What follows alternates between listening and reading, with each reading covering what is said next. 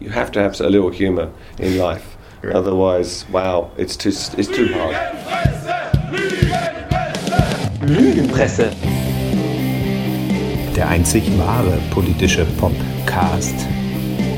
Mit Rudi Nowotny und Steven Geier. Heute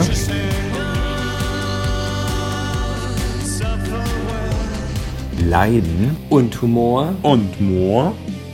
Depeche Mode kehren zurück. Und Otto Walkes auch. Im Interview Andy Fletcher von Depeche Mode über ihren legendären DDR-Gig vor nun schon 30 Jahren. Yeah, I mean, it was just, it was quite obvious. I mean, we were, you know, the biggest band in East Germany. Und Dave Gahan von Depeche Mode über politische Statements in Texten und als Tourstation. You can't listen to this music because it, well, it's subversive or it's gonna, you know. Und dazu meine elektropoppige Mischung aus Pop und Politik. Und auch im Interview the one and only Holiday, die, ja, Otto. Man hält euch klein, man schubst euch rum, man lügt euch an, füttert euch mit Wahrheiten. Wer trifft eure Entscheidung? Ihr oder eure Religion? Eure Regierung? Eure Länder? Ihr patriotischen Junkies? Wo ist die Revolution? Kommt schon, Leute, ihr lasst mich hängen. Man hat auf euch gepisst, schon viel zu lange. Eure Rechte verletzt, eure Meinung abgelehnt. Sie manipulieren und drohen. Mit Terror als Waffe. Jagen euch Angst ein, bis ihr verblödet. Verschleißen euch, bis ihr auf ihrer Seite steht. Wo ist die Revolution? Kommt schon, Leute. Lasst mich hängen. Das Zug kommt, weil die schwenkt ein. Der Motor ist schwenkt ein. Wo ist die Revolution? Kommt schon, Leute. Lasst mich hängen. Wo ist die Revolution?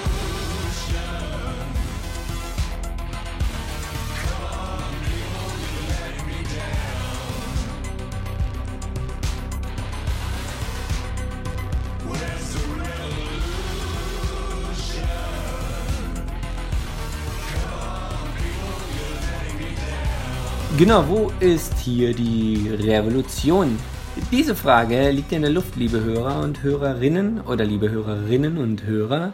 Wir wollen ein bisschen konservativ sein wie Alexandra Dobrindt und seine konservative Revolution. Wir haben die ja schon, die läuft ja ähnlich geordnet ab, wie Revolutionen ablaufen. Aber die Sommerferien stehen vor der Tür. Wir wollen mal nicht über Merkel, Seehofer, Fußball, Fußball darf man ja auch nicht mehr reden, oder? Ich rede ja eh nicht so viel über Fußball, aber wir wollen niemanden runterziehen. Ah, okay. Also genau, kein, kein Jogi Löw. Nee, Humor, Spaß und Rebellion. Das ist für den Sommer, genau. Also ja, auf, auf jeden Fall. Steven hat sich was ganz Besonderes ausgedacht für den Sommer. Ja, ich habe zwei große Daten äh, in unserem Pop- und Humorkalender gefunden. Zum einen ist es jetzt 30 Jahre her, dass Depeche Mode zum ersten und einzigen Mal in Ostberlin gespielt haben, in der DDR. Und diesen Sommer kommen sie zurück nach Berlin. Das sollte uns eigentlich Grund genug sein für eine Sonderausgabe. und danach gibt es noch ein rundes Jubiläum, eines im Westen. Norden. Ähm, 70, 70 Jahre Otto Walkes. Das passt zusammen nicht nur, wenn man, wenn man einen Sonnenstich hat, oder? ja, also ich würde sagen, wir verschrecken jetzt entweder die Depeche Mode-Fans. Äh, wer jetzt nur Otto hören will, einfach äh, zu 15 Minuten Restlaufzeit spulen und dann äh, feuern wir das Feuerwerk der guten Laune ab, vorher das Feuerwerk der schlechten Laune. wir haben uns gedacht, 30 Jahre Depeche Mode in der DDR und sie kommen zurück, äh, Open-Air-Stadion-Konzerte. Da muss was ganz Besonderes her in unserem Podcast und ich wollte schon immer mal, wie, kennst du das im, im Deutschlandfunk, das Kritikergespräch zum Literatur? Ah, das ist wahrscheinlich irgendwas mit Musik und. Ähm, nee, ohne Musik. Äh, das ist ja Deutschlandfunk. Musik, echt? Ja. Ohne Musik im Deutschlandfunk. Mhm. Aber dafür mit viel guter Laune. Ja, das ist äh, quasi der Moderator im Studio, hat zwei Gäste, die sich auskennen mit, mit Literatur und den Büchern. Er philosophiert dann über die Bedeutung und wie, wie sie das alles fanden und so. Und das machen wir jetzt mal auch. Und zwar äh, hier bereit, neben mir, neben unserem kleinen Moderationspult sitzen schon unsere Gäste und winken schon fröhlich. Ähm, und zwar, ich stelle mal vor, Ladies First, Nadja Erb, die stellvertretende Politikchefin der Frankfurter Rundschau. Äh, Fußballfan, in dem Fall ist es ja, glaube ich, verpflichtend, dass man ein Eintracht-Fan ist. Und mhm. Depeche Mode-Fan. Sie war es auch, die Andy Fletcher in Frankfurt interviewt hat. Da hören wir uns dann nachher noch an. Und auf der anderen Seite des Mikros Sergei Klang aus Leipzig vom bejubelnswerten Trio Brockdorf mhm. Also die, was ihn qualifiziert, ist nicht nur das quasi als ostdeutsche Sinti-Pop-Band, sondern er ist auch DJ, weiß, was mögen die Leute an Depeche Mode und er war selbst selbst schon zu DDR-Zeiten, schon Mitte der 80er Die Hard-Fan und Dave Gahan Lookalike. Das ist unsere Runde. Ich würde mal rübergehen. Du kannst vielleicht äh, so, während ich rüberlaufe und mich hinsetze, noch eine kurze Anmoderation machen und dann legen wir hier zu dritt los. Ja, dann sind wir jetzt ähm, sehr, sehr, sehr, sehr hochgebildet mit zwei solchen Gästen. Ähm, Steven, 30 Jahre DDR, das ist auch nicht. Wir hatten ja nichts außer Ernsthaftigkeit. Ich übergebe an euch drei, bitteschön. Ja, vielen Dank, Rudi. Dann legen wir los. Es gibt ja wirklich historische Anlässe, um über Depeche Mode zu reden. Vielleicht, um in unsere Runde reinzukommen. Wir sind ja jetzt in dem Sinne kein Musikpodcast. Mhm. Die Strahlkraft von Depeche Mode reicht ja schon über so reine Musikcommunity hinaus. Stehen die halt auch für einen gewissen Zeitgeist? Das ist die Frage. Ich, ich glaube tatsächlich, was auch andere mit Depeche Mode verbinden, ist einfach so, dieses, dass es so einen bestimmten Moment gab, äh, vielleicht zwischen äh, Neuer Deutscher Welle und dann diesem, diesem 90er äh, Plastik-Pop, Eurodance und, und so, wo so ein, so ein gewisses Bedürfnis auch war, auch im, im Pop, nach so ein bisschen mehr Düsterkeit, ja, und Melancholie hm. und eben nicht alles so, so ganz Plastik. Das ist so eine Nische, glaube ich, die die Mode auch besetzt hat, auch für Leute, die sich jetzt nicht so damit beschäftigt haben. Die stehen halt vielleicht für diesen Moment, was in der Nachschau von sehr vielen Leuten so als so die letzte oder vielleicht das letzte Jahrzehnt, wo es auch Popmusik gab, auf die sich halt ganz, ganz viele einigen konnten oder fast alle und äh, die trotzdem halt noch so einen auch poetischen, künstlerischen ähm, Anspruch hatte, mit so einem gewissen Abgrund auch, mit so einem mhm. Geheimnis vielleicht auch. Das sind eben auch Texte, die nicht einfach nur eine Geschichte erzählen, die jeder nachvollziehen kann. Und da bleiben immer so Abgründe. Nee, genau, das ist auch so diese Vielschichtigkeit der Texte, dass, dass du äh, das eben auch dann, das hat er ja, glaube ich, das haben sie ja, glaube ich, auch mehrmals in Interviews gesagt, dass sie dann auch immer wieder erstaunt sind, was die Leute zum Teil aus ihren Songs irgendwie rauslesen, weil die eben so äh, vieldeutig sind, dass dann jeder äh, sich seine eigene Botschaft draus backen kann. Und, und ich glaube, das, und deswegen stehen, sind sie halt so ein bisschen so dieser, dieser Dinosaurier der 80er, und es hat natürlich auch ein bisschen damit zu tun, dass die so lange dabei sind, dass die so groß sind. Ähm, die sind ja vielleicht die Beatles der 80er, wenn man so will. Ne? Sie werden halt gerne auch ein bisschen so wie so ein Argument oder so eine, so eine Standarte vor sich hergetragen. So, guckt mal, da war Popmusik noch toll. Und, und ja, und, und, wenn ja. man das, ich, ich, will jetzt gar nicht, ist jetzt nicht, ich mache mir diese Meinung nicht zu eigen. Ich finde auch heute noch sehr, sehr viele Bands interessant. Aber trotzdem kann man die Frage stellen, wird es oder kann es sowas nochmal geben? Wo sind die Depeche Mode der Nuller oder der äh, jetzt der Zehner Jahre des 21. Ja. Jahrhunderts. Also ich muss, muss zu mir halt sagen, tatsächlich, ich würde jetzt gar nicht mal unbedingt sagen, dass ich Fan bin. Also die Hits kannte ich, aber so richtig verfolgt habe ich das in dem Sinne auch nicht. Auch weil als ich angefangen habe, mich für Musik zu interessieren, hatte ich den Eindruck, dass das Mädchenmusik ist, weil das bei uns die ganzen Mädchen in der Klasse gehört haben, schon vielleicht eher die cooleren. Aber also für uns Jungs war dann irgendwie ACDC und äh, Ärzte und Tote Hosen äh, Pflicht und äh, wir haben uns dann über Depeche Mode lustig gemacht, zumal die ja Ende der 80er dann auch ihre ziemlich poppige Phase hatten. Also das war gar nicht mehr so äh, dieser Industrial-Look unbedingt, sondern die haben sich dann schon angefangen zu schminken und so. Ja, ja das ist halt sehr interessant, äh, dass du auch mit diesem Begriff kommst, weil ich und viele Freunde, wir haben ja nicht nur Depeche Mode gehört, sondern das war halt eine, eine ganze, eine ganze Reihe von Synthie-Pop-Bands, die da irgendwie auch noch mit verbunden waren. Also die Bands von Vince Clark, ne, die anderen, also Yazoo und, und Erasure.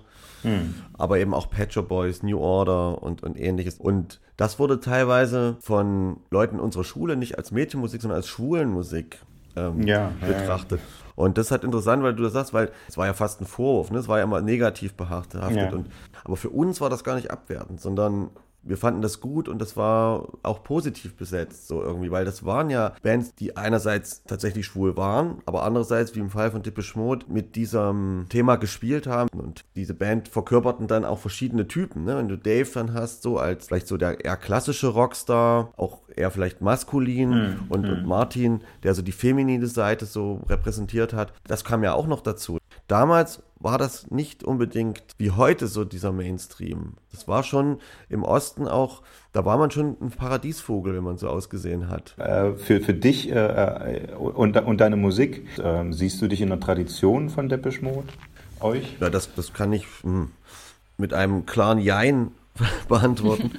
Also ich wollte nicht, dass unsere Band sowas wie die deutschsprachige Depeche werden, aber man kriegt diesen Einfluss halt einfach nicht raus und das merke ich immer wieder, wie tief das sitzt sozusagen. Also ich, man kann es fast als die Depeche Mode Schule bezeichnen.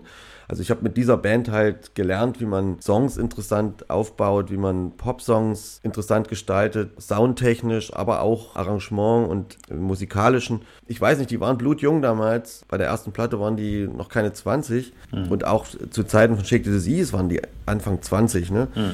Und haben trotzdem irgendwie schlafwandlerisch äh, diese Songs so toll arrangiert.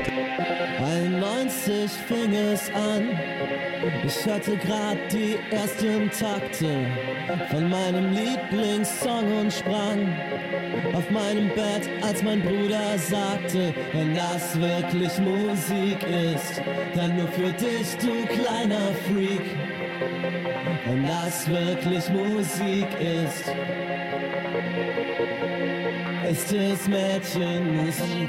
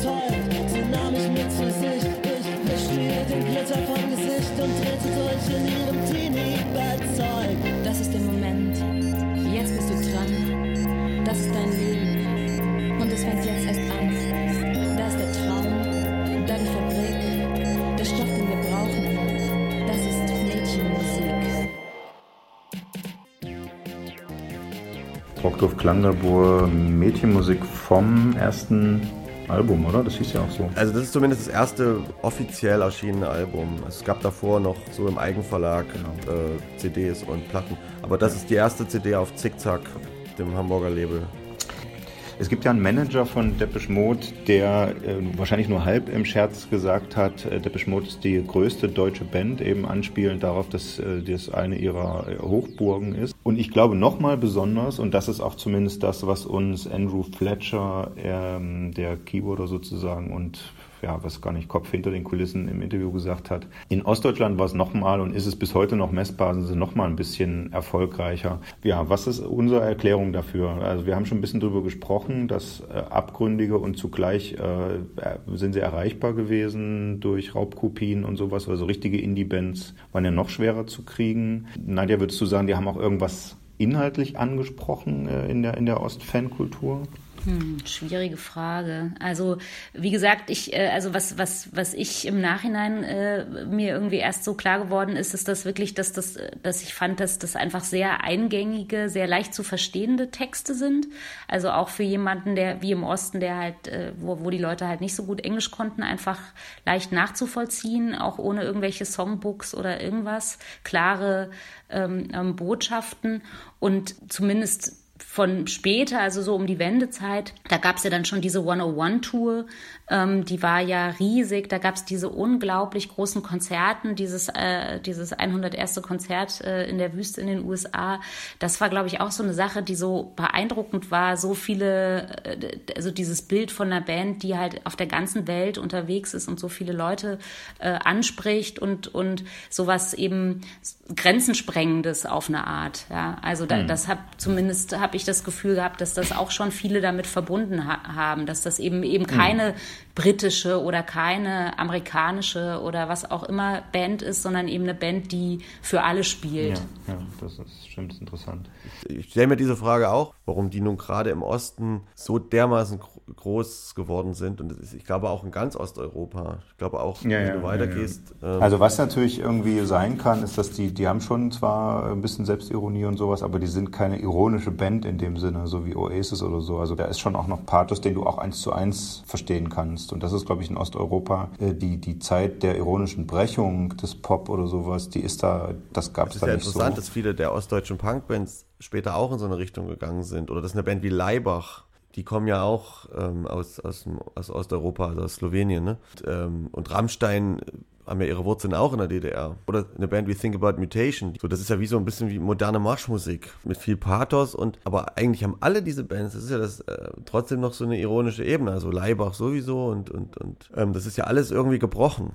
Und von vielen wird das ernst genommen. Du warst ja damals noch in der thüringischen Provinz und hast aber da schon äh, den eigenen Depeche Mode, einen eigenen Depeche Mode Fanclub mitgegründet, der auch jetzt in die, in die Nachwelt eingegangen ist, in, in den ganzen Betrachtungen, die es inzwischen über die DDR-Fans von Depeche Mode gibt. Ne? Das stimmt, ja. Und, ähm, wir waren alle dann so angezogen wie Dave oder Martin. Da wurde auch sehr viel Aufwand betrieben und das war halt ein, ein Hobby, was einen so komplett ausgefüllt hat. Also man kann es wirklich als Hobby bezeichnen, Depeche Mode-Fan sein. Äh, Wenn es die DDR noch länger gegeben hätte, wäre das vielleicht auch ein Beruf geworden. und oder da hätte es dann so den Depeche Mode Ausstatter gegeben oder so. Genau, also wir haben dann halt versucht, irgendwie uns Klamotten zu besorgen, was ja dann in der DDR nicht so leicht war, die dann genauso aussahen wie die Lederjacken, die die Band getragen hat oder Schuhe, die eben so aussahen wie die Doc, Doc Martens. Und dann haben wir, genau, dann gab es halt einen Fanclub, der hieß Modfront, angelehnt an Rotfront, diesen, Gruß, ja. so ein Slogan, ne, so ein Gruß, ja, Rotfront. Äh, Und es gab in der DDR ganz, ganz viele dieser kleinen und größeren Fanclubs. Es gab auch Fanclubs, die richtig eigene Zeitschriften rausgegeben haben und, und da gab es auch große Treffen von Fans und Fanclubs in der DDR. Das ist auch dokumentiert in mittlerweile einigen Büchern. Ich weiß nicht, ob du darauf angespielt hast mit deiner Frage. Ja, ja. Tatsächlich in, ein, in einem äh, dieser Bücher, das heißt Monument, das ist so ein bisschen die Bibel der Depeche Mode-Fans. Da ist im Prinzip alles drin, was, was man irgendwie wissen kann. Das ist rausgegeben von Sascha Lange und in, im äh, Zusammenhang der Veröffentlichung wurde auch ganz viel Material zusammengetragen über die Fankultur in der DDR. Und äh, da sind eben auch bei mir in meinem eigenen kleinen Archiv schöne Stücke aufgetaucht. Äh, nicht nur die Fotos von uns, wo wir Poster nachgestellt haben. Diese Fotos äh, sind Gott sei Dank noch da. Und ich habe mich dann fast erschrocken, das ist eine ganze Doppelseite in dem Buch, ein Riesenbild. Und, äh, und auch, was sehr witzig war und auch ein bisschen niedlich, äh, ist aufgetaucht der Brief, den wir an die Band geschrieben haben aus der DDR. Den irgendwie ist da noch eine Kopie da, eine Abschrift. Und dann haben wir in, in Englisch und Deutsch haben wir der Band äh, geschrieben, ähm, dass wir ganz große Fans sind und die ganz toll finden und, und gerne ein Autogramm oder irgendwelches Material wollen. Ist nie was angekommen bei uns. Und es ist auch nicht klar, ob der Brief irgendjemand erreicht hat, aber Ja. zumindest ist er jetzt in die Geschichte eingegangen, weil er nicht so Ja. ein Buch ist. Äh, Nadja und ich haben ja tatsächlich 2009, glaube ich, auf der Tour, die, die Depeche Mode damals auch nach Frankfurt ins äh, Waldstadion. ja, geführt hat, vorher hinter den Kulissen einen sehr entspannten Andrew Fletcher äh, interviewt. Dann haben ihn auch auf die Fans in der DDR angesprochen, weil da der 20-jährige Jubiläum Mauerfall anstand und er hat gesagt, wir haben schon mitbekommen, dass da eine riesige Fanbase gab. Er hat irgendwie, glaube ich, die Formulierung bigger, bigger than the Beatles äh, benutzt äh, in der DDR äh, und ähm, die Briefe haben sie aber, glaube ich, nicht selbst äh, erreicht. Also das äh, haben wir, glaube ich, auch gefragt, äh, sondern erst später, aber so richtig gut sortiert sozusagen war da jetzt auch nicht, weil es gibt irgendwie eine Stasi-Akte, wo das dann auch erfasst war, die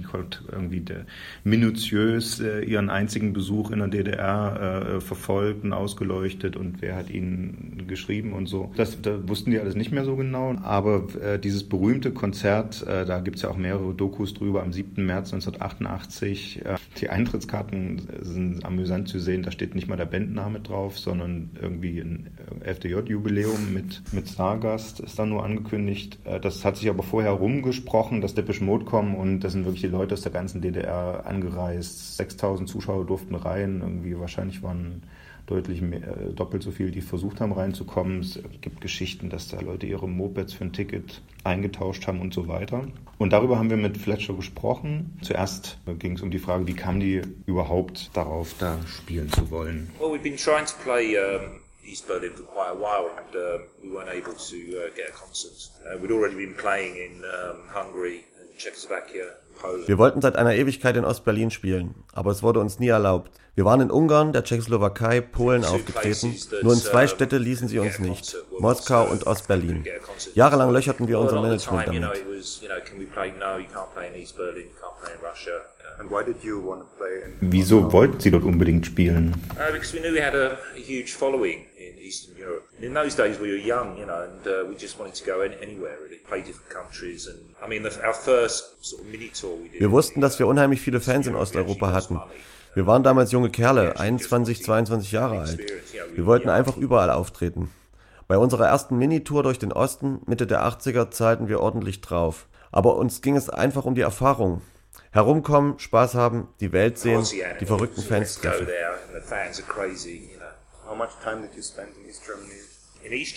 Wie viel Zeit verbrachten Sie denn damals in der DDR, als Sie in Ostberlin spielten? uh. Einen Tag, ich erinnere mich, dass wir einen Stadtbummel gemacht haben. Ich würde sagen, wir haben nur eine Nacht da verbracht. Und sind Sie nachts dann ausgegangen oder sowas? We wasn't allowed to when we finished the concert, so escorted back to the hotel and they cleared. Das wurde uns nicht erlaubt. Nach dem Konzert wurden wir zurück ins Hotel eskortiert und auf dem Weg waren die Straßen geräumt. Was bizarr war, denn wir hatten ja gehört, dass wir eine der angesagtesten Bands in Ostdeutschland waren. Aber vor unserem Hotel regte sich rein gar nichts. Wir übernachteten im The Grand Hotel, über das uns jemand sagte, es sei das am meisten verwandte Hotel der Welt.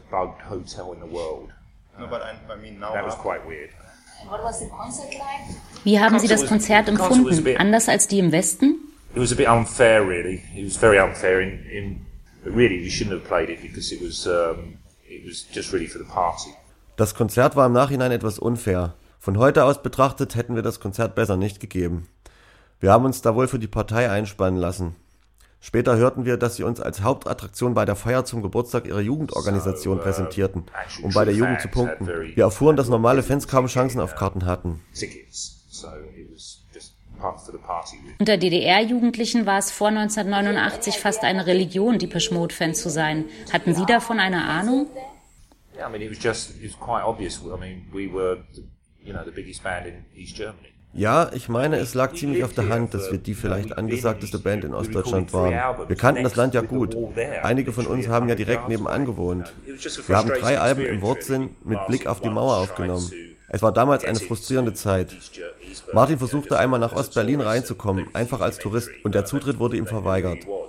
Ich glaube nicht, dass die wussten, wer er war. Es war alles nur frustrierend, zu wissen, dass du all diese Fans hast, sie aber nicht erreichen kannst. I suppose in some ways that's also spread it. You know, it's part of the, the music, Western music. You know, was one way. Schwer zu sagen, wie uh, diese große Anhängerschaft zu erklären war. Ich schätze, wir standen als Band für das Unerreichbare, wie die Musik aus dem Westen insgesamt. Sie konnten unsere Platten nicht kaufen und uns lange nicht im Radio hören und uns nie live sehen. In diesem Sinne war es natürlich viel mehr eine Untergrundbewegung als im Westen. Alles lief per Mundpropaganda, mit heimlich aufgenommenen Kassetten und so weiter. Das machte sicher einen besonderen Reiz aus. Of mouth, you know, and stolen cassettes and whatever. So in that sense, of course, that, that was different. Erinnern Sie sich noch an Ihr erstes Konzert in der Ex-DDR, nachdem die Mauer fiel? I remember going to Leipzig. Um, I remember once having a met this girl, and she gave me a guided tour of Leipzig.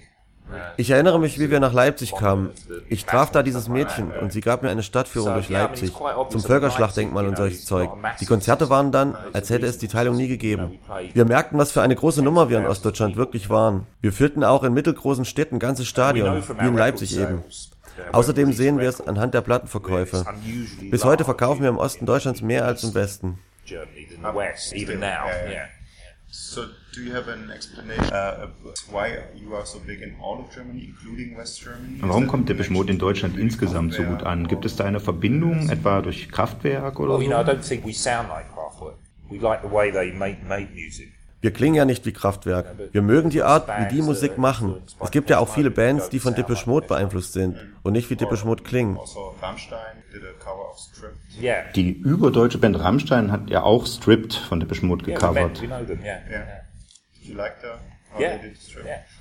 Ja, wir kennen sie. Wir haben sie getroffen. Es ist eine lustige Version. Es sind lustige Typen. Vielleicht gibt es ja auch etwas in der deutschen Seele, das Depeche Mode besonders ansprechen. Ich dachte nicht, dass es sowas wie Seele in Deutschland überhaupt gibt. Ja, sehen Sie, darauf wollten wir hinaus. Ich habe das ja auch nett gemeint. meant that in a good way. Ein Lied vorsingen. Da, da, di, da, da. Ein Lied vorsingen. Da, da, da, da, da, da, da. Das politische, das politische, das politische, das politische Lied. Hätte ich mitsingen müssen, ne? Dann wäre es besser geworden. Ja, Depeche Mode waren ja oder stehen ja regelrecht dafür, dass die äh, in, in aller Welt auftreten. Früher während des Kalten Kriegs im Ostblock, jetzt auch in allen möglichen Gegenden, die für andere schon kontrovers sind. Und das ist ja eine Frage, die bei Depeche Mode gar nicht so viel diskutiert wird, die äh, finde ich aber jetzt gerade durch die Israel-Debatte nochmal neuen äh, Schwung bekommen hat. Es gibt Leute wie, äh, wie auch immer die sich ausspricht, Lord, Lordi, ja, die ihren Auftritt in Israel abgesagt hat mit eben der Begründung, dass es dann sei da ein Apartheidsstaat, wie die Palästinenser behandelt werden, die Regierung müsse man boykottieren. Roger Waters ist ja auch so auf dem Ticket. Boykott unter Popstars hat ja auch eine Geschichte, zum Beispiel was Südafrika angeht. Viele wurden damals nicht reingelassen, aber viele haben da auch nicht spielen wollen. Und auch bei der DDR gab es die Debatte. Grönemeyer zum Beispiel hat immer bewusst nicht versucht, in der DDR zu spielen, anders als Lindenberg, mit der Begründung, die Leute hätten ihm gesagt, da kommen dann eh nur FDJ-Funktionäre rein. Das ist jetzt was, was Depeche Mode mit irgendwie Anfang 20 nicht so gekümmert hat, aber inzwischen, ja, in, in, inzwischen ihre, ihre Touren starten sie immer noch in Israel und sowas. Habt ihr da eine Meinung zu dem ganzen Thema? Also, ja, das ist halt äh, immer die Frage, wen, wen will ich,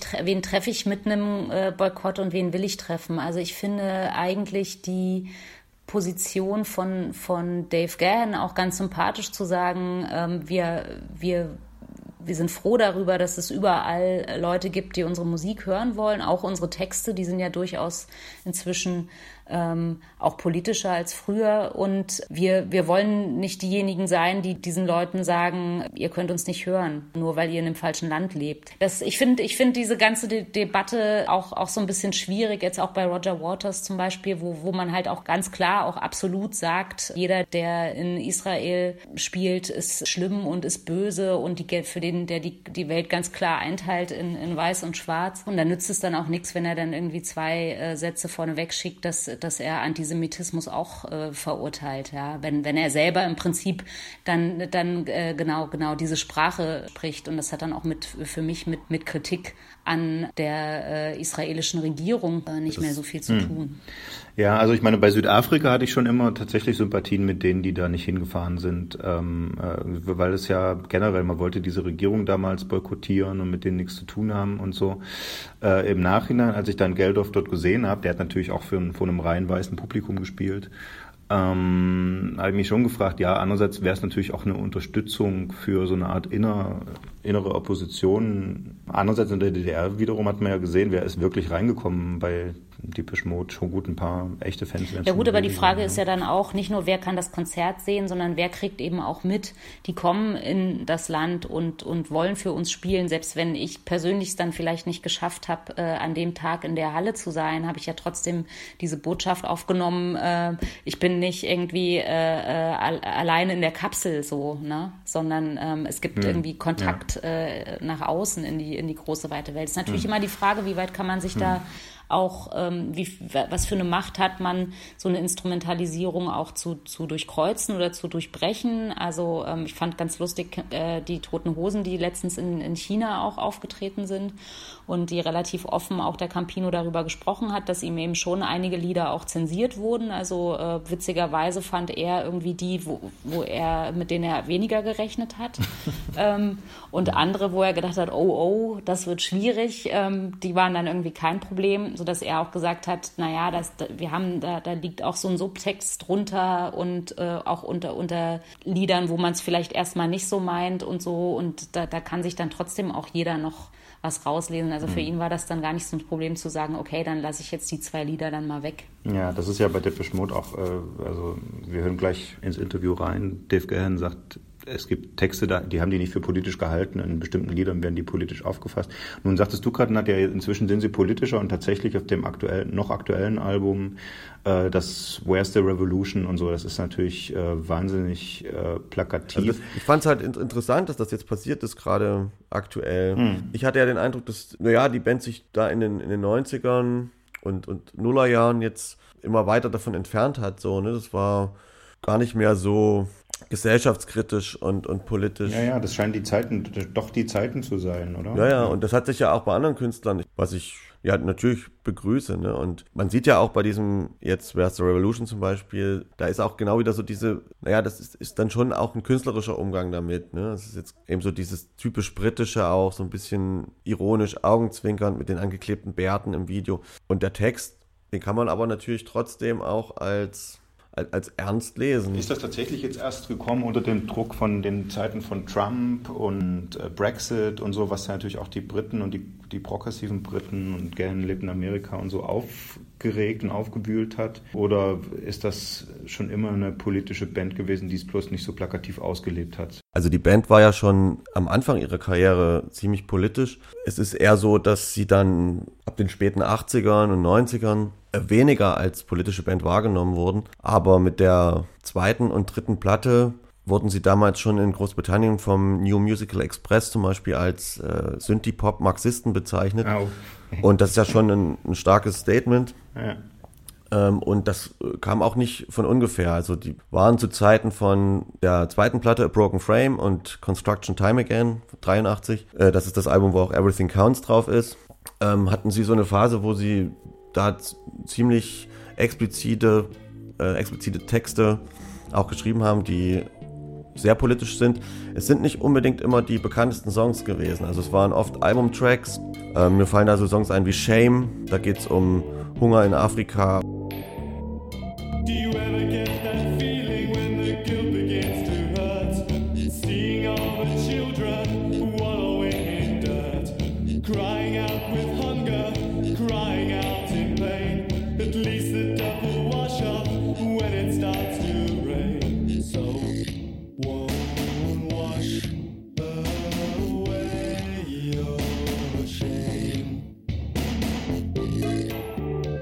Also das, das ist ein Thema, was äh, gerade auf der zweiten und dritten Platte sehr oft vorkommt, so die Schizophrenie der Welt, ähm, die Ungerechtigkeit, also sozusagen unser Reichtum in der ähm, in Europa und in den entwickelten Industrienationen äh, versus äh, der Armut in, in Afrika oder in anderen Weltländern äh, und äh, ob nicht unser Reichtum auch auf der Ausbeutung dieser Länder oder auch auf der Armut dieser Menschen basiert.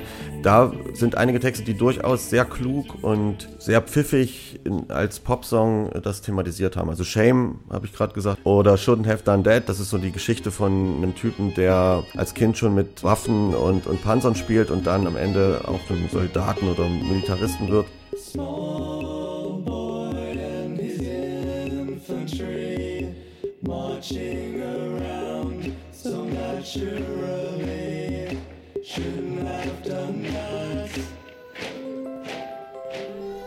Oder New Dress, ähm, das ist noch ein dritter Song, der mir einfällt. Alles, wie gesagt, Albumtracks. Der New Dress ist von Black Celebration äh, mit der ähm, mit dem Refrain Princess Dies wearing a new dress und dem gegenüber wird dann aufgezählt, was es alles für Probleme in der Welt gibt und ähm, was, was alles so für schlimme Sachen passieren und ähm, in den Medien wird dann eben äh, das neue hm. Kleid von Lady Di hm. ähm, besprochen.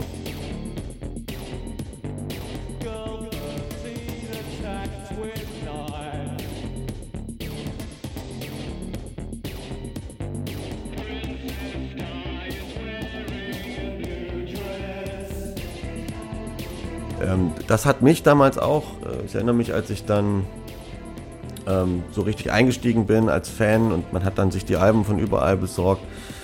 Ähm, dann haben wir ja dann auch die Texte übersetzt und versucht zu verstehen. So habe ich auch Englisch gelernt im Prinzip. Also das sprach eben auch für die Band und hat auch dazu beigetragen, dass man die immer ernster genommen hat. Es war eben nicht irgendeine Boygroup, mhm. obwohl sie eigentlich die Boygroup der späten 80er waren in der Bravo. Mhm. Sie waren ja jede Woche drin mit großen Postern. Ja. Und ich glaube, das ist auch wieder da sind wir wieder bei dieser Frage, was macht diese Band aus? Warum, ist, warum können sich so viele Menschen darauf einigen?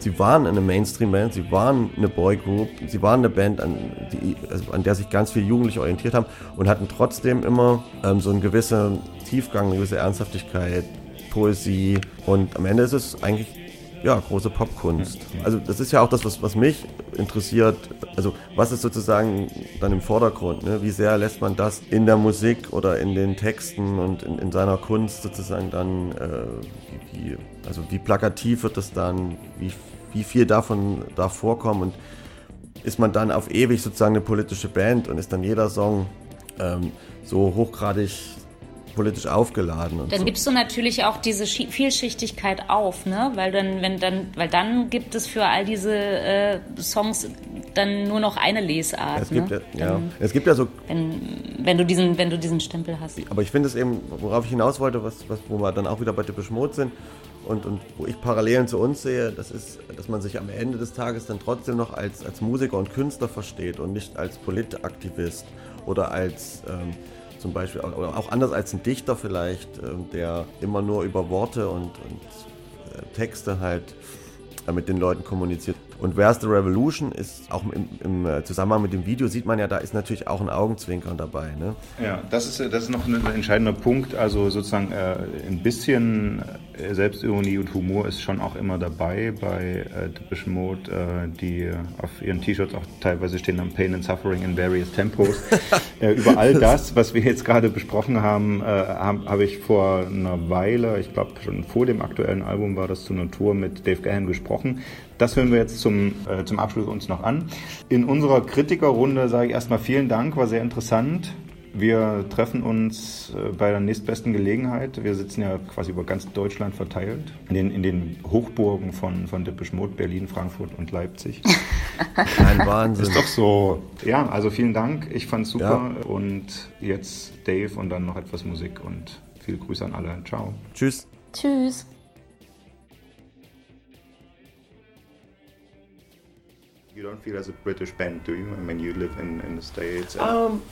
Fühlen Sie sich eigentlich als britische Band? Sie selbst leben zum Beispiel in den USA und die Mode waren immer weltweit erfolgreich. Um ganz ehrlich zu sein, war England nie allzu nett zu uns, wenn es um Radio und Fernsehen und so weiter ging. Wir fanden immer, dass unsere Musik überall gehört werden sollte. Also haben wir England nie so behandelt, als müssen wir gerade dort Erfolg haben. Wir wollten die ganze Welt sehen. Ja, sie treten ja immer wieder an Orten auf, die andere internationale Popstars eher meiden. Mehrfach haben sie zum Beispiel ihre Tourneen in Israel begonnen, was umstritten und auch gefährlich ist. 2006 mussten sie ihr Konzert ja dort wegen des Libanonkriegs sogar absagen. That was difficult for us. We were in Turkey. Ja, das haben wir sehr bedauert. Das geschah, als bereits das Ende der Tour in Sicht war. Jeder von uns war müde, aber es stand noch die Show in Tel Aviv an. Als wir in der Türkei waren, wurde berichtet, dass Raketen auf Tel Aviv abgefeuert wurden. Dennoch waren wir als Band entschlossen, dort aufzutreten. Wir selbst waren nicht um unsere persönliche Sicherheit besorgt, aber es ging eben auch nicht nur um uns. Wir waren ja auch für die 50.000 Menschen in dem großen offenen Park verantwortlich, in dem wir spielen sollten. Da wurden dann die unterschiedlichsten Bedrohungsszenarien durchgespielt. Was wäre, wenn sich ein Terrorist unter die Zuschauer mischte und womöglich eine Bombe zündete? Außerdem hat uns die Hälfte unserer Crew unmissverständlich klargemacht, ihr könnt uns feuern, aber wir fahren da nicht hin. Also sagten wir ab, obwohl wir viele Fans in Israel damit maßlos enttäuschten und ich halte es aber immer noch für die richtige Entscheidung.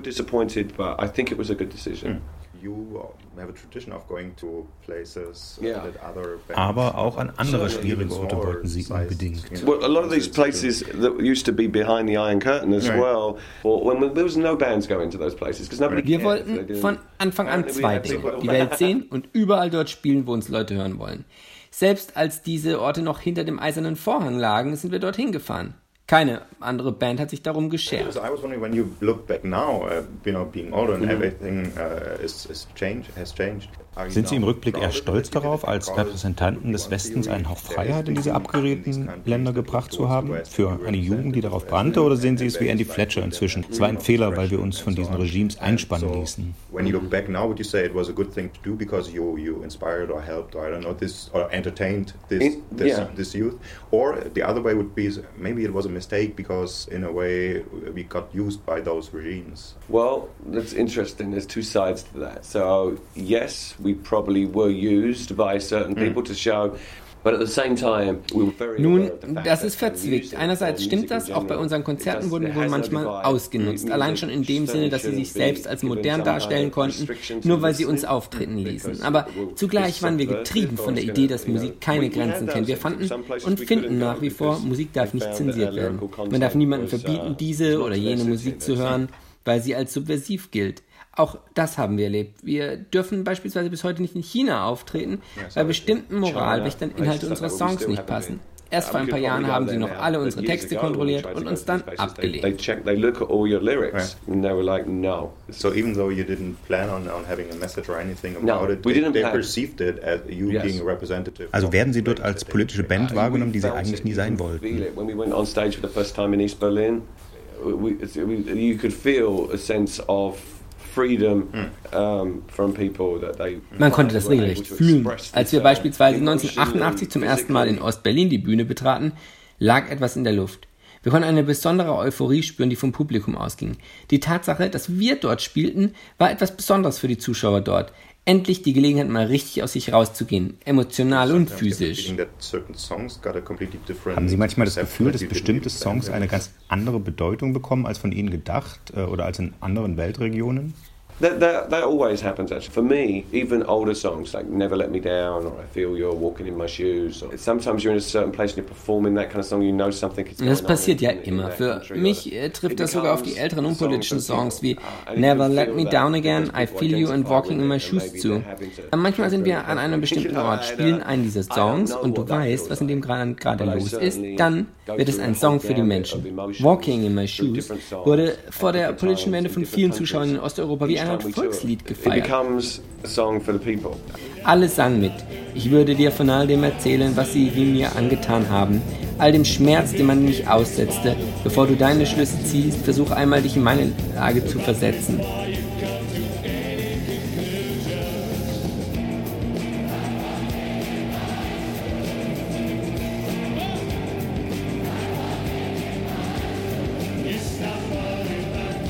Wenn das Zehntausende mit unglaublicher Inbrunst mitsingen, ist es, als würde ihnen der Song aus der Seele sprechen.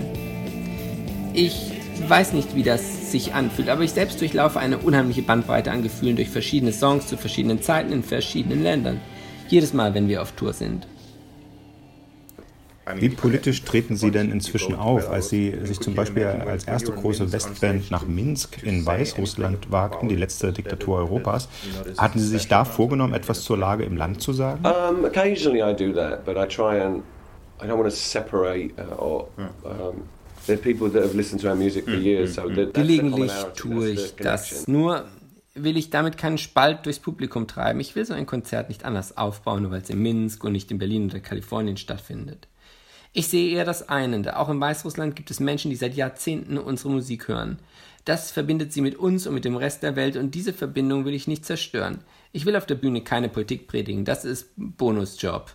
Er checkt in jeder Stadt vor die Nachrichtenlage, lässt sich briefen, um dann detailliert Stellung beziehen zu können. Er, er ist dann daran auch richtig gut, aber ich mach sowas nicht. Bono does in every city, you know, it actually comes up. What's happening today? He has like a CNN type scroll thing that comes on, mm. so he can comment on something, you know. But and that's what he does. He's really good at doing it. I'm I'm not good at doing it. And, and for example, you've been to Moscow. If something like that Pussy Riot. Der Schmott hat inzwischen schon mehrmals in Moskau gespielt. Nur mal angenommen, die Verurteilung der Mädchen-Punkband Pussy Riot zu jahrelangen Straflage wegen eines Punkgigs in der Kirche hätte kurz vor so einem Konzert von ihnen stattgefunden. Wie wären Sie damit umgegangen? Any censorship to any right of speech, of freedom. Freedom of speech should just be like the air we breathe. Ich habe gesehen, dass andere Musiker das Urteil kommentiert haben oder Protestshirts auf der Bühne trugen. Kann man alles machen, aber es ist nicht meine Art, mich auszudrücken. Dass wir uns nicht missverstehen, ich bin gegen jede Form von Zensur und Einschränkung der freien Meinungsäußerung. Meinungsfreiheit sollte so selbstverständlich sein wie die Luft, die wir atmen. Und was Pussy Riot taten, als sie in der Christ-Erlöser-Kathedrale in Moskau gegen Präsident Putin protestierten, war einfach freie Meinungsäußerung. Möglich Möglicherweise war der Ort, den sie wählten, um ihre Meinung zu äußern, etwas kontrovers, aber die Anklage gegen sie, für die sie ins Gefängnis mussten, war ja nicht nur religiös, sondern politisch. Das war himmelschreiend. Ich hätte gedacht, Russland wäre da schon weiter gewesen. Mr. Gahan, Deutschland ist ja eine der unbestrittenen Hochburgen von Depeche Mode. Einer ihrer Bandkollegen erklärt das damit, dass sie über Gefühle singen und dazu Maschinenmusik spielen. Sowas mögen Deutsche eben, sagt er. Allein dieser Satz zeigt, was viele an Depeche Mode übersehen. Ihre Selbstironie und ihren Humor. Ihre Texte sind ja voller selbstironischer Andeutung. Nach ihrer äh, öffentlich durchlittenen Drogenkrise schrieben sie Songs We Suffer Well, Leideschön.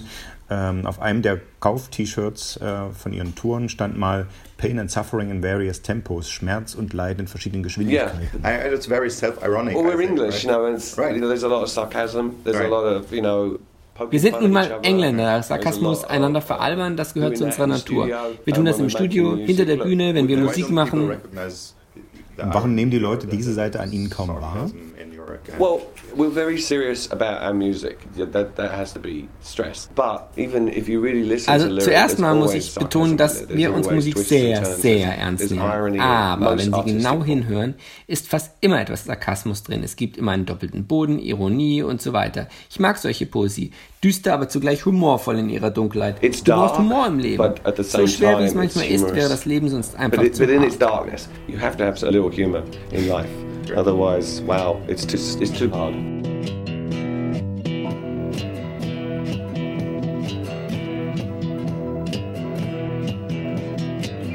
Your own personal Jesus. Someone to hear your prayers, someone who cares. Your own personal Jesus. Someone to hear your prayers, someone who's there.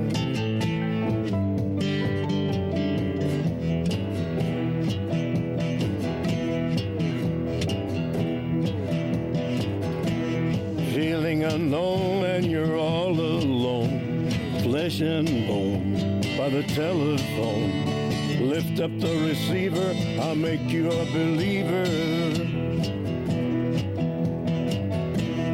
Take second best, put me to the test. Things on your chest, you need to confess. I will deliver, you know I'm a forgiver.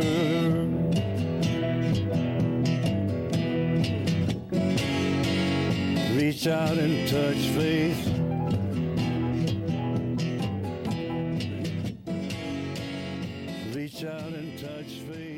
Moment, ist es noch nicht zu Ende?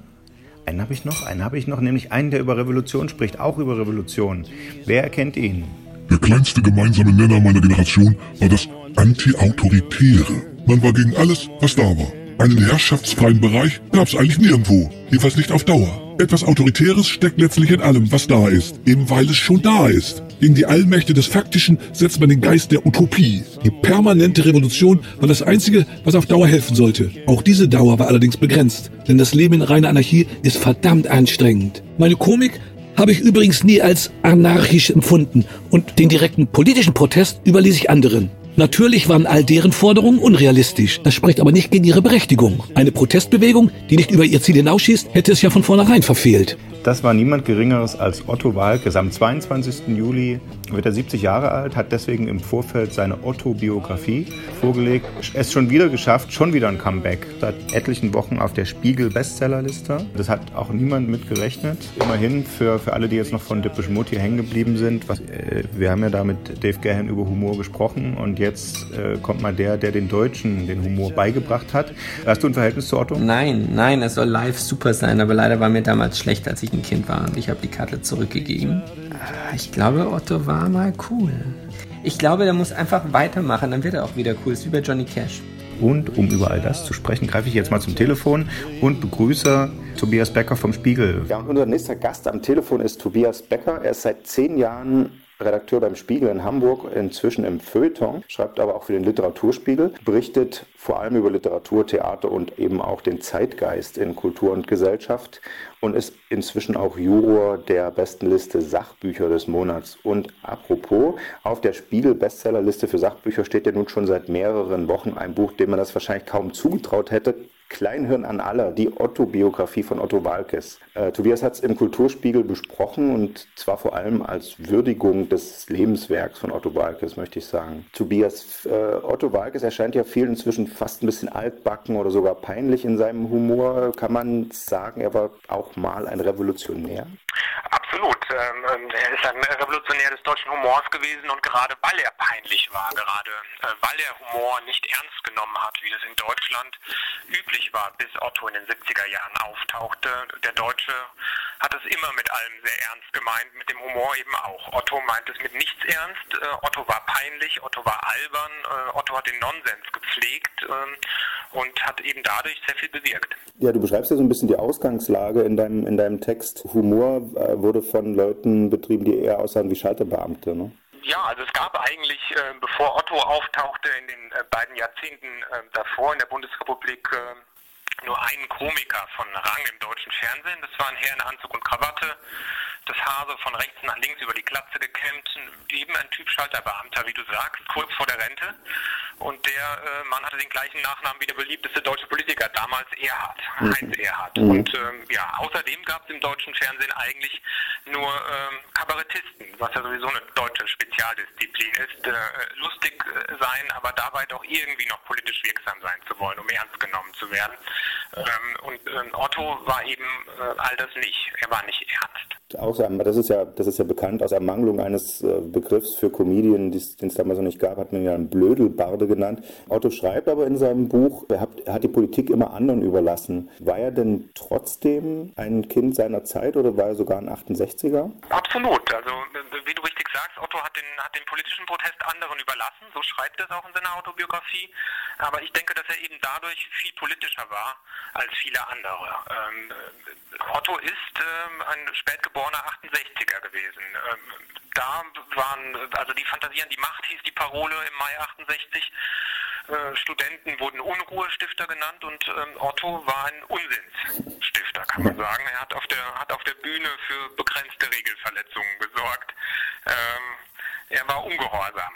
Und doch darin irgendwie doch steht zivil. Also Ottos Humor ist nie aggressiv gewesen. Er hat niemanden angegriffen. Er hat sich nicht über Menschen lustig gemacht, am ehesten vielleicht über sich selber. Er erwähnt ja sozusagen, wie er aufgewachsen ist, schreibt, dass, äh, dass es eine glückliche Kindheit war, aber seine Mutter war eben pietistisch und, und sehr religiös und humorbefreit und in Abgrenzung zu ihr hat er sich eben über alle Autoritäten, die ihr heilig waren, sozusagen äh, lustig gemacht und das war, glaube ich, auch neu gewesen. Absolut. Also Otto ist anti-autoritärer, äh, anti-autoritärer Humor. Ähm, richtig groß geworden ist Otto ja im Übrigen auch ähm, äh, mit Hilfe ähm, von, ja, wenn man so möchte, linksliber linksliberalen Intellektuellen, nämlich von den Protagonisten der sogenannten neuen Frankfurter Schule. Äh, das sind die Herren, die äh, hinter der Pardon standen und später der Titanic, ähm, also den beiden Satiremagazinen.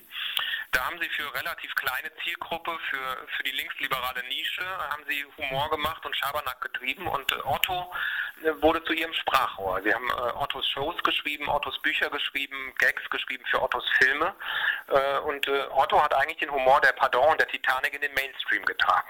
Zum Abschluss vielleicht, denkst du, Otto ist jetzt vielleicht auch mit dem Buch, wo er auch ernsthafte Themen äh, anspricht und über, über sich selbst reflektiert, ist jetzt in der Phase des Alterswerks angekommen oder geht das mit der mit der Art von Humor und Kunst gar nicht? Er ist zum Glück nicht in der Phase des Alterswerks angekommen. Ne?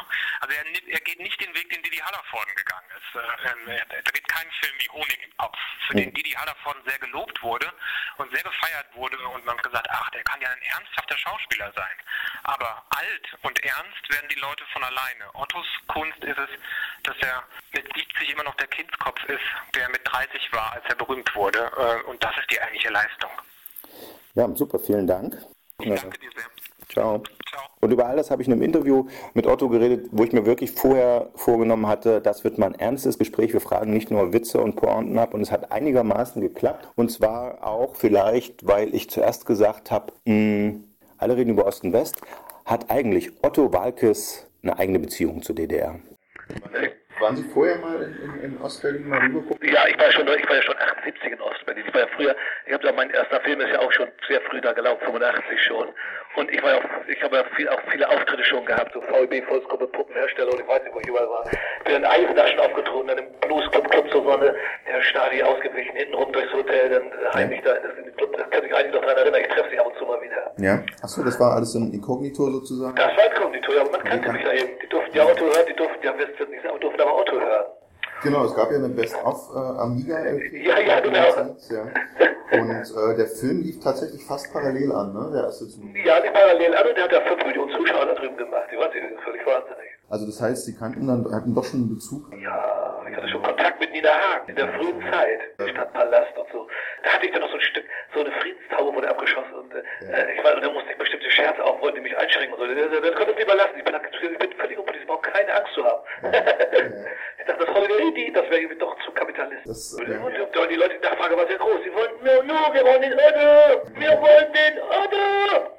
Und war, also wie, war das irgendwie anders als im Westen zu spielen, vom Dialekt abgesehen? Nee, es war angenehm, es war angenehm. Es gab bestimmte Scherze, die ich nicht verstanden. Ich plötzlich ankam, wenn ich über Scherze über Tomaten oder Bananen machte, bei meiner Kochen immer ganz große Begeisterung. Ich weiß nicht, das mir gerade Mangel bestand. Das habe ich nicht so richtig kapiert. Habe mich aber sehr gefreut, habe alles genossen. Und die Stimmung, wenn ich so alleine in dem Bluesclub da in der zur Sonne da auftrat so, das war so eine unheimlich intensive Gemeinschaft, wurde mitgesungen. Das war irgendwie stärker noch als, als im Westen. Ja. Ich bin während des Studiums bin ich in kleinen Clubs aufgetreten, um mein Studium zu finanzieren und mit der Gitarre und so weiter und das hat sich da so weiterentwickelt und dann ja. habe ich den Hans Otto Merz getroffen, der habe ich da mitgenommen und gesagt, das Schöne, was ihr tut, kann es immer noch geben, sind wir weitergezogen und Hm. jetzt gehört mir die Kunstschule. Äh, Sie, Sie waren ja auch selbst als Lehrer aktiv eine Weile, ne? Nein, das ist ja eine, das ist eine Falschmeldung. Ich habe Kunst studiert, Kunst, Kunstpädagogik in äh, Hamburg, auf der Akademie der Bildenden Künste habe ich Kunst studiert, Pädagogik auf dem Pädagogischen Institut der Universität Ja. und äh, äh, habe alle Scheine, aber ich habe nie das Lernen bekleidet. Bin Ja. also nicht, äh, Also also auch- Referat nichts gemacht. Nee, nee. Und wie würden Sie Ihr Erziehungskonzept im Nachhinein Als ich Vater wurde, ja, äh, ich habe also eher- dadurch, ich habe, ich mein Erziehungskonzept ist also Ja, sehr erfolgreich. Ja, ich meine, der Ansatz war irgendwie eher Disziplin angesagt oder waren Sie sehr anti-autoritär? Das war eher aus meiner, Sch- ich habe jetzt nur Pädagogik studiert, ich war Ja, ja. ES, ES Neil orientiert. Und das war die antiautoritäre Erziehung, aber ich weiß nicht, es richtig war, es wurde, wieder, wurde ständig widerlegt und so weiter. Ich habe mir Ja. darüber habe ich mir keine Gedanken, also ich war eher gleichgesinnt. Also- weil ich, ja- weil ich bis jetzt noch nicht erwachsen geworden bin, da würde ich, wurde ich gleichwertig behandelt von dem Jungen. Okay, also aber das ist ja jetzt ganz großes Thema in der Erziehung, wenn die Eltern die Ja, Kinder ja. als Freunde der Kinder betrachten, dann äh, ist das schlecht. Das ist schon richtig. Da erzieht man, da erzieht man und erzieht man und am Schluss machen sie einem doch alles nach. Ja. Das, ist, das ist meine These. Das, hat, das erkenne ich jetzt gerade, weißt du. Plötzlich Ja, ja. wird zur Gitarre gegriffen, plötzlich wird Holiday gemacht. Das war, das war peinlich. Papa, lass es, weil Holiday er mit seinem Freund sagt, Papa, ich kann runter, Holiday Papa, lass es, das ist peinlich. Ja. Und heute ist er ein zweites, ruft er runter, Papa, kannst du mal runter, komm, mach mal runter, Holiday äh, äh, dann kannst du wieder hochgehen. In welchem Alter war das, als es Ihnen peinlich war? In der Pubertät? So 14, ja, 13, Ja, ja, 14, 15. genau. Kommt das an, mit welchem Umfeld er sich aufhört, ob ich akzeptiert werde oder nicht. Manchmal bin ich cool, manchmal bin ich der letzte Arsch. Und dann passt sich eben an. Wie, wie ist das bei Ihren Eltern gewesen? Also waren die stolz auf das, was Sie gemacht haben? Auch zuerst, meine Mutter ist ja sehr gläubig gewesen, sie war alles ein bisschen weltlich. Weißt du, wenn ich da mit der Gitarre schon mit 9 oder 10, 11 Jahren auf der Straße saß und irgendwelche Lieder gesungen von Fats Domino oder so, oder Ja. Roy Orbison und irgendwie Folklore, Bob Dylan und so, das hat ihr nicht so gepasst, das war ihr zu weltlich. Ja. Und bis ich dann von meinem ersten Geld ihr, meinen Eltern ein Haus gekauft hat sie gesagt, mach so weiter, mein Junge. Ja, während Ihr Vater war von Anfang an begeistert. Vater war begeistert, ja, ja, der war ja, der war wirklich, er hat Hm. sie unterstützt, aber eine Gitarre geschrieben und fand es immer gut, hat heimlich auch ein bisschen. Das waren die beiden Welten, war, aus dieser Konfliktsituation hat sich auch diese Komik ergeben, weißt du, bestimmte äh, Vortragsformen, kirchliche Vortrags, alte, antiquierte Vortragsformen zu äh, äh, persifliert und so weiter, ne. Ja. Und Und, konnte man im Elternhaus immer äh, als Füllhorn sehen für neue Gags, für neue Geschichten. ja, und hat Sie das immer so angespornt, Ihre Mutter zu zeigen, dass das äh, schon was Ernstzunehmendes ist, auch wenn es lustig ist, was Sie da machen? Ja, das hat mich angespornt. Aber ich habe natürlich versucht, natürlich als ernsthafter Maler da auch Fuß zu fassen. Das ist mir nicht so ganz gelungen. Ich habe mich jetzt auf Ortifanten versteift. Und die, die klassische Ausbildung, die Sie da gemacht haben, hat Ihnen das für den für die Gigs und für das Auftreten? und- Äh, Das war eigentlich mein Ja, Mann.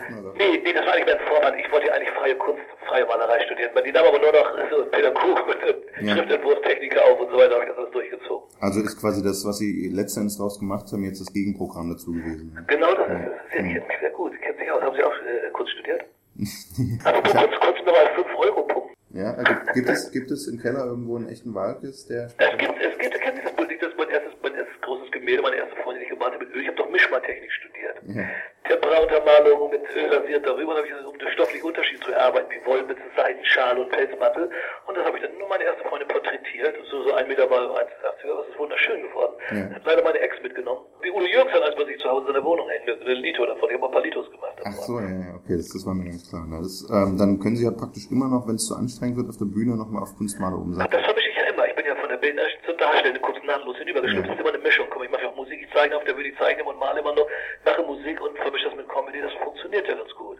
Und also, da wenn man noch durch die Musikinstrumente, dieses, das Ganze das ist ja auch sehr hilfreich, ne? Und der unterstützt. Und das ist heute, ich meine, ich meine, jetzt fast 40 Jahre, 38 Jahre, dass es immer noch funktioniert und dass so viele Jugendliche, so viele Kinder nachrücken, das ist mir, ist mir ehrlich ein Rätsel. Sie haben in einem anderen Interview gesagt, dass die Erinnerung äh, der älteren Fans, weil Sie es gerade sagen, dass Sie jetzt viele Generationen dabei haben, die Erinnerung auch ein bisschen verklärt oft irgendwie. Damals waren, sagen Sie, waren andere Zeiten, Tabu war schneller gebrochen und das war... Ja, ja, ja. Bedauern Sie das? Ist die Arbeit jetzt schwerer? Nee, ganz schwerer wird die Arbeit nicht. Es ist einfach, man kann, man kann der mehr, heute mehr durch Leistung überzeugen, durch Virtuosität beherrschen von bestimmten Instrumenten und der gelungene Wort und der gelungene Schüttelreim und der gelungene Wortwitz und das fasziniert immer noch, immer wieder, hat immer noch Bestand. Du merkst auch die Sachen, die von früher noch kommen, die haben zumindest eine Zeitlosigkeit, wie der Robert Gerner, die das mitgeschrieben haben, ja. Das sind ja tolle Leute gewesen. Gibt es denn Sachen, die Gags von, von heute, die Sie früher so hätten nicht machen können, eben wegen, wegen der Tabus, weil sich dann gleich die ganze Religion... Na, kommt immer Papstscherz oder so, da musste man sich entschuldigen beim Bundeskanzler und so, oder so. Das ist heute ja völlig, völlig harmlos, ja. Aber, ja, die Tabus haben sich, es gibt ja kaum noch Tabus, aber Und gibt es denn was, wo Sie die Hände über den Kopf zusammenschlagen, wenn man sich jetzt zum Beispiel den äh, Sacha Baron Cohen ansieht? Ja, Borat wunderbar. und Bruno, äh, das ist hervorragend. das geht nicht so weit, obwohl der Ganz, da ganz im Gegenteil, das Antisemitismus, Antisemitismus Das ist ja, er ist ja als Jude, das, er, das hat, das hat Laubertler, der bloß den Antisemitismus stellt, der bloß entlarvt ihn ja auch quasi, weißt du, die Amerikaner bloßstellen mit ihrem Rassismus, das ist wunderbar. Ja, Das, hat- das ist natürlich ein Weg, den ich, da, da, da fehlt mir der Mut wahrscheinlich. Hm. Ne? So auch wenn Helge Schneider, also, dem ist völlig egal, ob das Publikum es gefällt oder nichts, du gesagt, dieser Anarchismus, der ist ihm so fantastisch traurig wahrscheinlich nicht. Ja, also haben die Sie, Leute stehen bewundern, kann man zuschauen und sagen, ach, das würdest du auch gerne mal machen. Machst es aber nicht. bei Ihnen ist das Kriterium schon, lacht der ganze Saal und Ja, haben die Leute Spaß und sagen, das war toll, kommt, wir gerne wieder hin und so weiter. Das ist schon, ich bin da sehr, würde ich sagen, angepasst, aber also dann ist Ihnen quasi auch wichtig, die ganze Familie, die insgesamt kommt, dann auch insgesamt anzusprechen. anzusprechen und. Sie kommen ja mit, die haben ja gezahlt dafür. Also, Ja. ja. kommen die Leute in eine Erwartungshaltung, warum soll ich die abtören? Sie kommen und sich freuen und Otto ist toll und, sich, und die Kinder von den ja, die fliegen durch die Gegend und die haben Spaß dran. Helge Schneider hat ja mal eine reine Klaviertour gemacht, ohne Ansagen, dann wirklich äh, Jazz-Klavier gespielt und Ja, sowas. ähm, kann man machen. also das kann, wenn man das kann, der kann es ja auch. Ja gut, aber Sie sagten ja gerade selbst, Sie können ja auch etliche Ja, aber willst du Otto auf Klavier hören? Ich weiß es noch nicht. Naja, mal so, ein- mal so ein Bob Dylan-Abend ernst gemeint. Gitarre, da. man kann mal nachschlagen bei YouTube Otto und Jerry. Aber guck mal, Otto Jerry. Ja. Da habe ich mal so ein kleines Video mal reingestellt, mal so getestet, ob, da, ob es überhaupt gewisse Reaktionen und Interesse gibt. Jerry, Jerry von Jerry Reed, der hat dieses Jerry's Breakdown. Das habe ich dann mal versucht zu spielen. Und das ist mir, das ist mir gelungen. Da waren die ganz erstaunt. Die Leute das konnten, weil die sagen, ich wusste, dass ich das kann.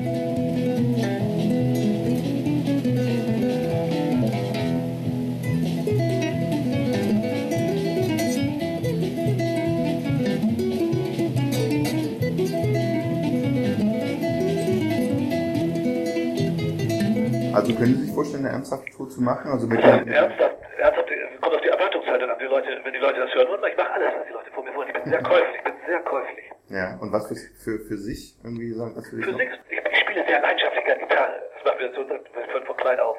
Und ich merke, man wird immer besser. Man kann wirklich, wenn man übt, also, also und wenn man da drauf noch, versuche ich jetzt noch äh, klassische Musik und auch Jazzmusik mit Texten zu versehen. Ja. Das ist natürlich sehr schwierig, wenn es so parallel dazu laufen muss. Das muss man sehr, sehr intensiv üben. Und das ist, äh, da, dadurch erfahre ich noch eine große Begeisterung. Die Leute akzeptieren das und finden das ganz stark. Und Sie auch wagen, die Kritik ja, Sie sich dann auch in so ein neues Medium wie YouTube. Andere würden sagen, äh, früher ein großes Programm im Jahr. Es war dann, saß dann wirklich alles und war brillant. Und jetzt sitzen die Leute im Büro und schicken sich gegenseitig Filmchen von Affen, die in den Spiegel gucken. Und Das ist aber nur, das ist aber das ist ja nur, eine- andere Art von Kommunikation. Früher haben sie Briefe, Fotos dran geklebt. Dauert geht ein bisschen schneller. Aber das kann ich nur, kann ich nur unterstützen. Ich finde das ganz toll, weil es ist auch, es ist auch eine, eine, eine Art von Kommunikation, die mir, die auch in dieser sehr schnelllebigen Zeit durch die neuen Sehgewohnheiten entstanden ist. Und das ist einfach so. Damit musst du leben. Das ist wunderbar.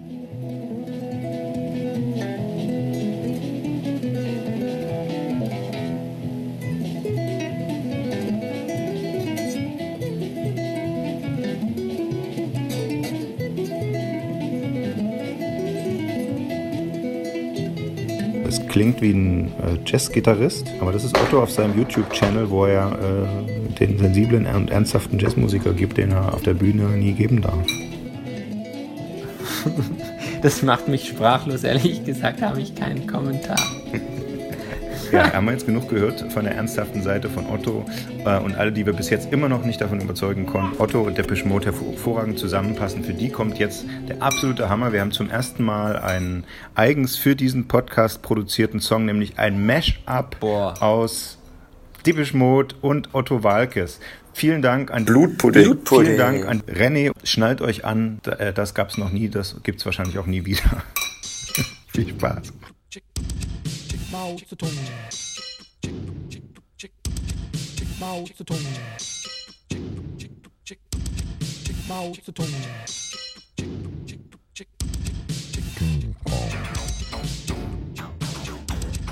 毛泽东。毛泽东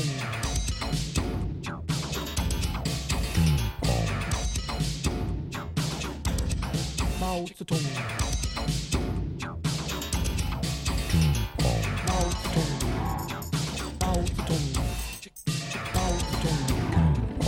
Honecker, Honecker.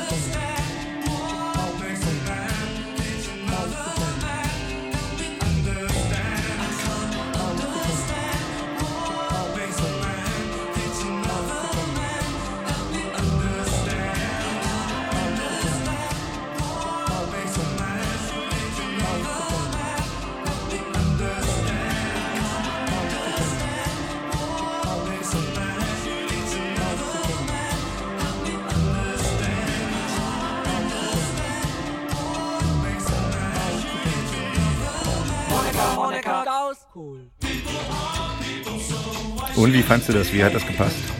Das hat hervorragend gepasst. Oder? Der ganze Podcast. Der ganze Podcast war Bombe. Von dir getragen. Ich als Sidekick. Ja, wir, nächstes Mal musst du das Ja. komplett allein durchziehen. Ich habe mir vorgestellt, du schreibst, kann man verraten, dass du ein Buch schreibst? Äh, ja, kann man verraten. Man kann jetzt schon Werbung machen. Äh, ich kann mir vorstellen, dass du äh, dann einfach das gesamte Buch mal vorliest am Stück als Podcast. Da haben wir unseren treuen Hörerstamm belohnt. Ja, wird vielleicht dann dadurch auch so ein unverhoffter Bestseller wie Otto, der sein gesamtes Buch selbst vorliest. Du könntest auch Otto fragen, dein Buch vorzulesen. Das Das wäre auch ein Buch. Ich könnte Otto und äh, Westernhagen mein Buch verlesen lassen. mit verteilten Rollen. Den jungen und den alten Ruten. Ich glaube, wir machen jetzt hier Schluss. ja, okay. Äh, Liebe Hörer, habt ihr einen schönen Sommer. Kein Fußball? Immer Also merken. dann. Also dann. Bis zum Herbst. Bis dann. Tschüss.